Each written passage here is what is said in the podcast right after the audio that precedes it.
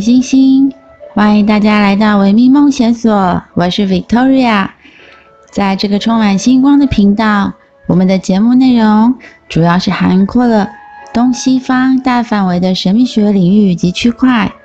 我们的节目有三个单元，第一个单元是东方不败幸运星，喜神、财神和处寻。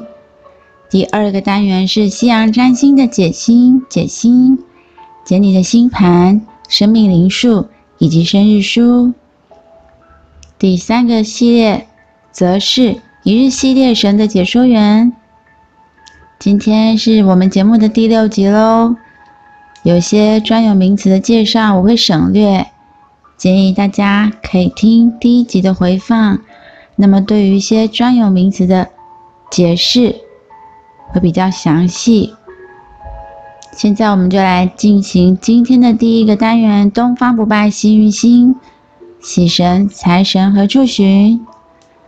今天是西元的二零二零年十月一日，阴历的话是二零二零年的八月十五日。我们可以在荧幕上看到今天的四柱八字的命盘。今天的干支年干是在庚子年，月柱的话是乙酉月，日柱的话是丁丑日。至于时柱，我没有标列出来，因为每个人的出生时辰并不相同，所以我们现在有看到年柱、月柱以及日柱。第三柱的日柱，甲乙丙丁的丁。就是代表我们自己，而丁，它是属于阴阳的阴，属阴，它是属于火，在五行当中属火，所以阴火又为蜡烛之光，所以今天出生为丁火的人，他的个性是热心，也是乐于助人、柔和以及可爱的。现在我们可以看到，今天这个命盘，它是丁丑日。这个命盘看起来，三柱，也就是年柱、月柱、日柱，看起来都是这几天当中阴阳非常调和的一个日子。现在我们来看喜神，今天的喜神是在正南方。所以在今天你出门的时候，先往正南方喜神的方向前行。那么，无论是你在外出办事、拜访客户，或者是跟约客户约见面聊天，或者是和朋友喝咖啡、学习、恋爱、约会等等，都会比较顺利，也会比较有事半功倍的效果哦。至于今天的财神，则是在正西方，你最好出门前先往正西方财神的方向行走，这天会有比较好的财运哦。你可以买乐透、刮刮乐，或者是工商开门、祭拜求财的人，也能增强财运。再配合今天的吉时，财运以及财气方面都会比较容易得到财神爷的眷顾哦。至于今天的吉时是寅时、卯时、巳时、申时、戌时以及亥时，详细的时间我会放在下方的说明栏，再请各位参阅。现在我们来看今天适合做的事情有祭祀、祈福、上梁、造葬、纳财、交易。入宅以及纳财，今天不适合的有安床、诉讼以及迁移、迁徙。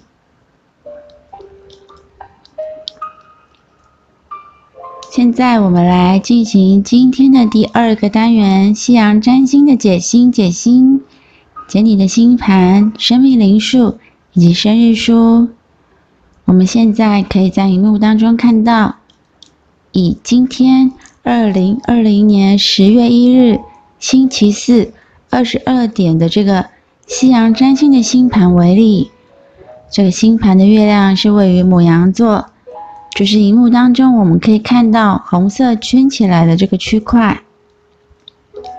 我们可以看到今天的星盘，太阳是在天秤座，月亮是在牡羊座，水星是在天蝎座，金星是在狮子座，火星在牡羊座，木星以及土星都位在摩羯座。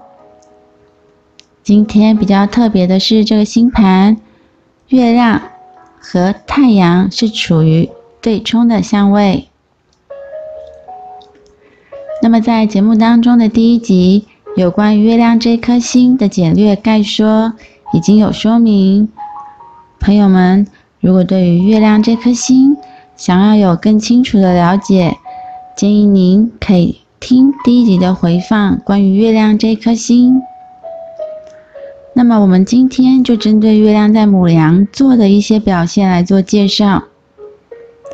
首先，我们先来复习月亮的关键字：心情、情绪、感觉、直觉、感情、觉知力、梦的解析、家庭生活、家庭环境事物、遗传、妈妈。或者是太太，月亮在牡羊座的人，情绪的表达会比较直接，也比较急躁和缺乏耐心，因为月亮是阴性以及柔软和感受度和接受性的星体。但是母羊的主星是火星，这就会让月亮的阴性以及柔软的能量和火星。是有相冲突的，不是那么的和谐。当然，这还是要细看各个星行星以及星座的相位以及宫位，整体的来表现是如何的一个呈现方式。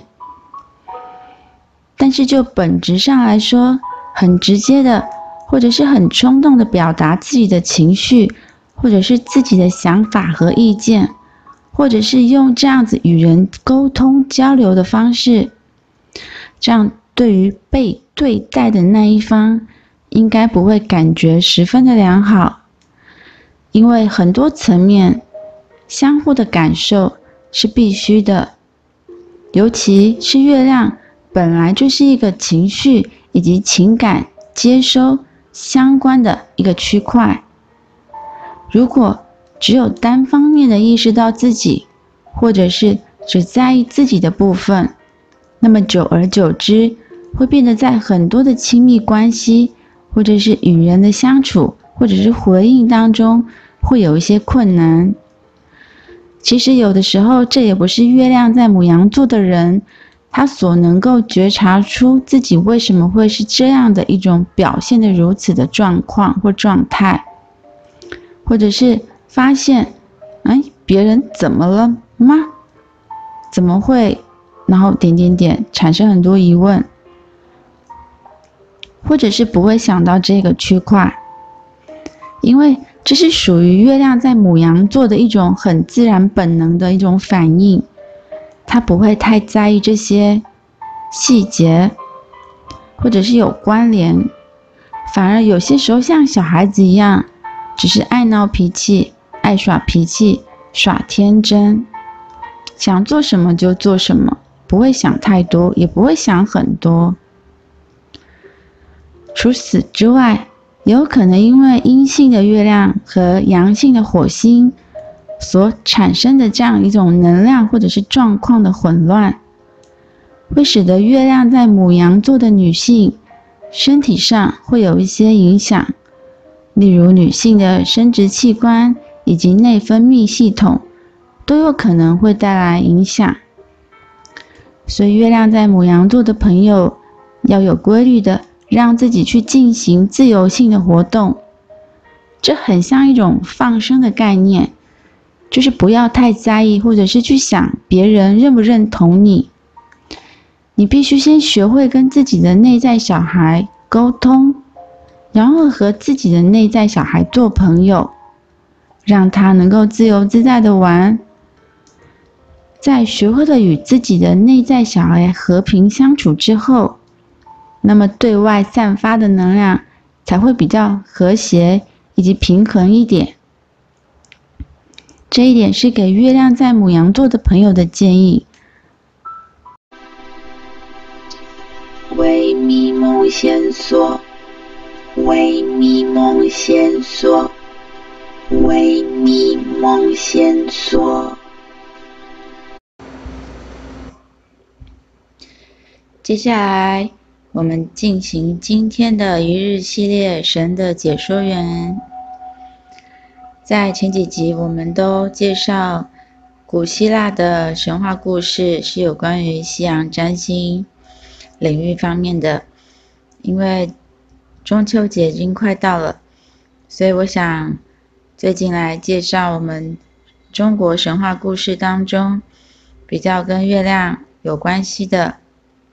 神话故事，今天来讲的呃神话故事是嫦娥奔月。后羿每天四处的奔走，为人民除害，哪里出现猛虎怪兽，他就会立刻赶路过去，而且从不要求要任何的报答，因此人们对他的爱戴更是有增无减。大家纷纷立他为王，在非常多的酬谢礼品当中，后羿却只肯收下三样稀奇的宝物，其他的金银珠宝、山珍海味全都不接受。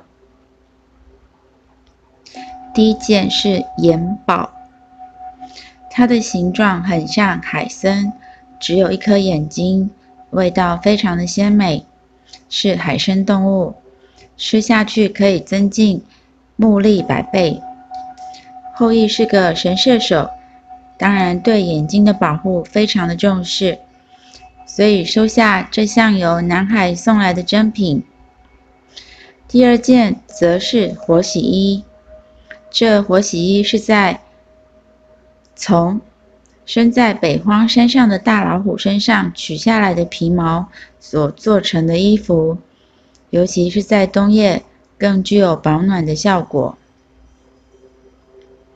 这件奇特的衣服不需要水洗，只要丢到火里烤一烤，直到整件衣服通红的时候就可以拿出来，穿起来让人觉得非常的温暖。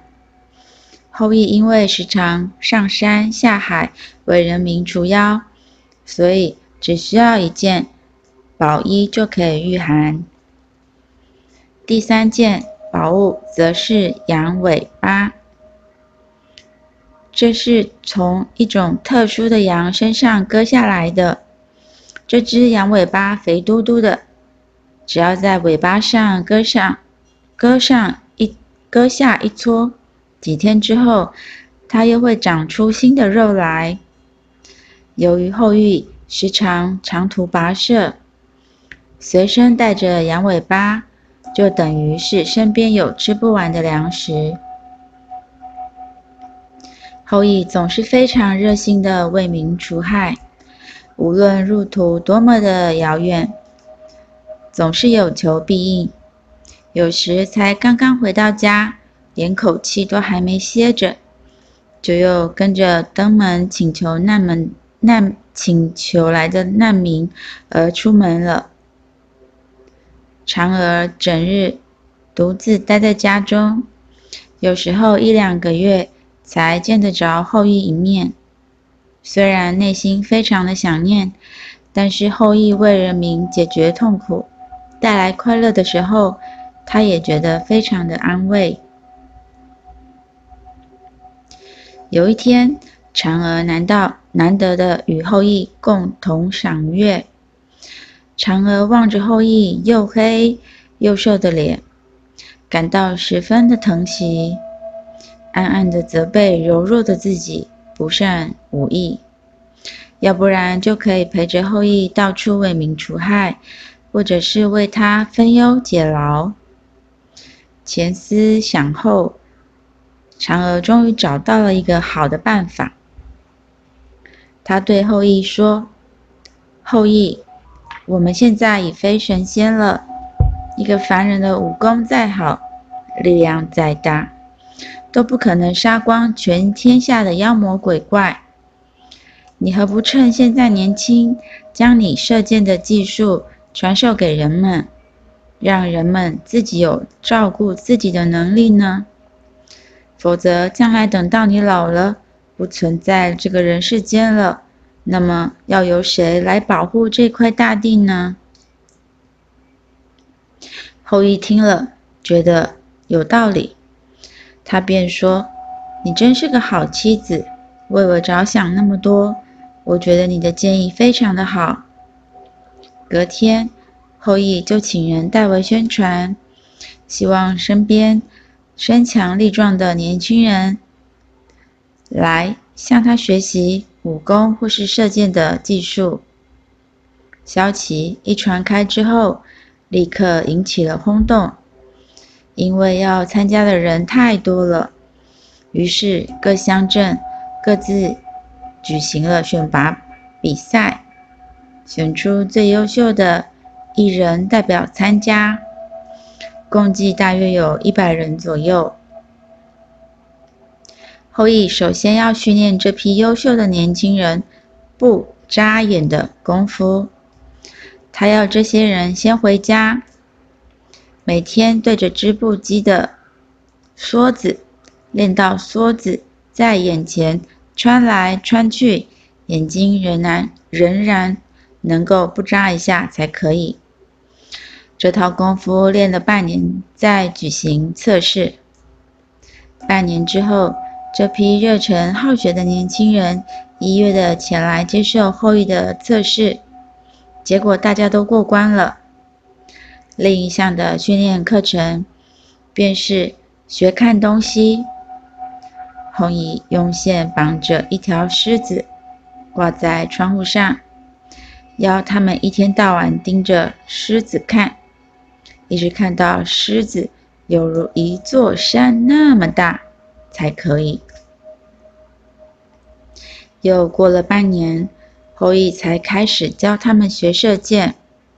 后羿尽心尽力的把自己所知道的秘诀和本领毫无保留的教授给这批年轻人。两年之后，每个人都学会了一身的好本领，各自回乡去保卫自己的家园。其中有一名学生叫蒙子，他聪明绝顶。且心机细密，不擅长察言。他不仅擅长察言观色，更懂得投人所好。每天都在后羿身边奉承他，所以后羿非常的喜爱他。当所有的学生都各自回乡的时候，只留下蒙子留下跟着后羿。后羿每次出去除害，自己都不射箭了，而改叫蒙子拉弓射戟，然后再一一纠正他的错误。蒙子一日比一日进步。当人们提到射箭好手的时候，几乎都把蒙子的名字和后羿连在一起。但是心胸狭窄的蒙子，表面上对后羿非常的推崇，私私底下，却非常的妒忌后羿在人们心目当中的地位，于是他不择手段的想要破坏后羿的形象。蒙子有天对后羿说：“最近人们对师傅有许多的议论，说师傅已经不再像从前一样那么的和蔼可亲，而且常拒人于千里之外。”后羿听了，非常的生气，认为自己出入生死辛苦了十几年，人们却如此的薄情寡义。蒙子屡屡趁机挑拨离间后羿与群众的感情。渐渐的，后羿已经完完全全被蒙子给遮蔽了。有一天，蒙子又故意对民众说：“后羿已经不再像原来那么仁慈了，时常抱怨他为大家辛苦工作多年，却得不到什么回报，吃的仍是粗食，穿的、用的、住的，根本不像是个受到爱戴的君王。这样下去，他可不愿意再帮各位除害了。结果，在蒙子的挑拨离间之下，后羿真的变了，每天只顾享乐，脾气也越来越大。不但不再做保护人们的事，反而欺负老百姓，而老百姓对后羿更是不谅解。但因为畏惧他的武功高强，大家也都敢怒不敢言。嫦娥虽然不曾干涉后羿的所作所为，但当他听到后羿的怨声载道，他心中非常的难过，一直想找个机会好好的劝劝后羿。谁知道后羿早就已经被蒙子的甜言蜜语所迷惑，对于嫦娥的规劝根本听不进去，反而说。我为人们出生入死，本来就应该享受不平凡的待遇。我一定要想办法得到长生不老不老的丹药，重返仙人的身份。要不然，只能像普通人一样的死去。嫦娥听了，小以大意地说：“如果你尽心尽力地照顾百姓，尽管有天你老了。”千万年之后，百姓们仍然会歌颂你，这不是比长生不老更有意义吗？后羿哪里听得下这番话？他仍然处心积虑地打听长生不老药的下落。终于，他知道在西方的昆仑山上住着一位西王母娘娘的神仙，拥有不死的药丹。后羿经过无数险峰巨岭，越过弱水河，穿过火焰山，不眠不休地赶路。他终于来到了昆仑山的山脚下。那座高山非常的险峻，气候又非常的多变。后羿仍然不顾一切地往上攀爬。好不容易才到达了山顶，西王母娘娘因为后羿曾经千辛万苦的为民除害，特地赐予他一颗长生不老的药丹，并且叮咛他，这药丹必须放在丹炉里，再诚心诚意的修炼七七四十九天才可以服用。后羿拜谢了西王母娘娘后，就飞奔回家，将这。这个消息告诉嫦娥。善良的嫦娥听完之后，心里更加的忧心。她想，后羿已经变得不勤政爱民，如果真能长生不老，后羿将药放在丹炼丹炉里修炼，并且每天全心全意的膜拜。好不容易到了第四十九天，后羿很兴奋的要出去打猎，打算捕一些美味来庆贺自己将长生不老。嫦娥的心里非常的担忧的想：我一定要想办法让人民不必世世代代受后羿的欺负。所以后羿一出门，嫦娥就开始想办法，想啊想。想着，不知不觉已经过了大半天。这时，嫦娥隐约的听到后羿以及蒙子谈话的声音，原来是后羿打猎回来了，正准备要开门进来。随着脚步声越来越近，嫦娥唯恐后羿发现。便赶快拿起炼丹炉里的长生不老药，不管三七二十一的就把它往嘴里一塞，吞了下去。后羿一开门，刚好看到这一幕，他非常生气地抓住了嫦娥，要把嫦娥嘴巴里的药给吐出来。嫦娥差一点就被掐死。这个时候，嫦娥觉得身体身体里发生了奇妙的变化，全身软绵绵的，轻飘飘的浮了起来。后羿也惊讶的松开了手，瞪大了眼睛望着嫦娥，慢慢的往上升。嫦娥的身体飘出窗外，像云一样越飘越高。后羿不断地追喊着：“嫦娥回来！”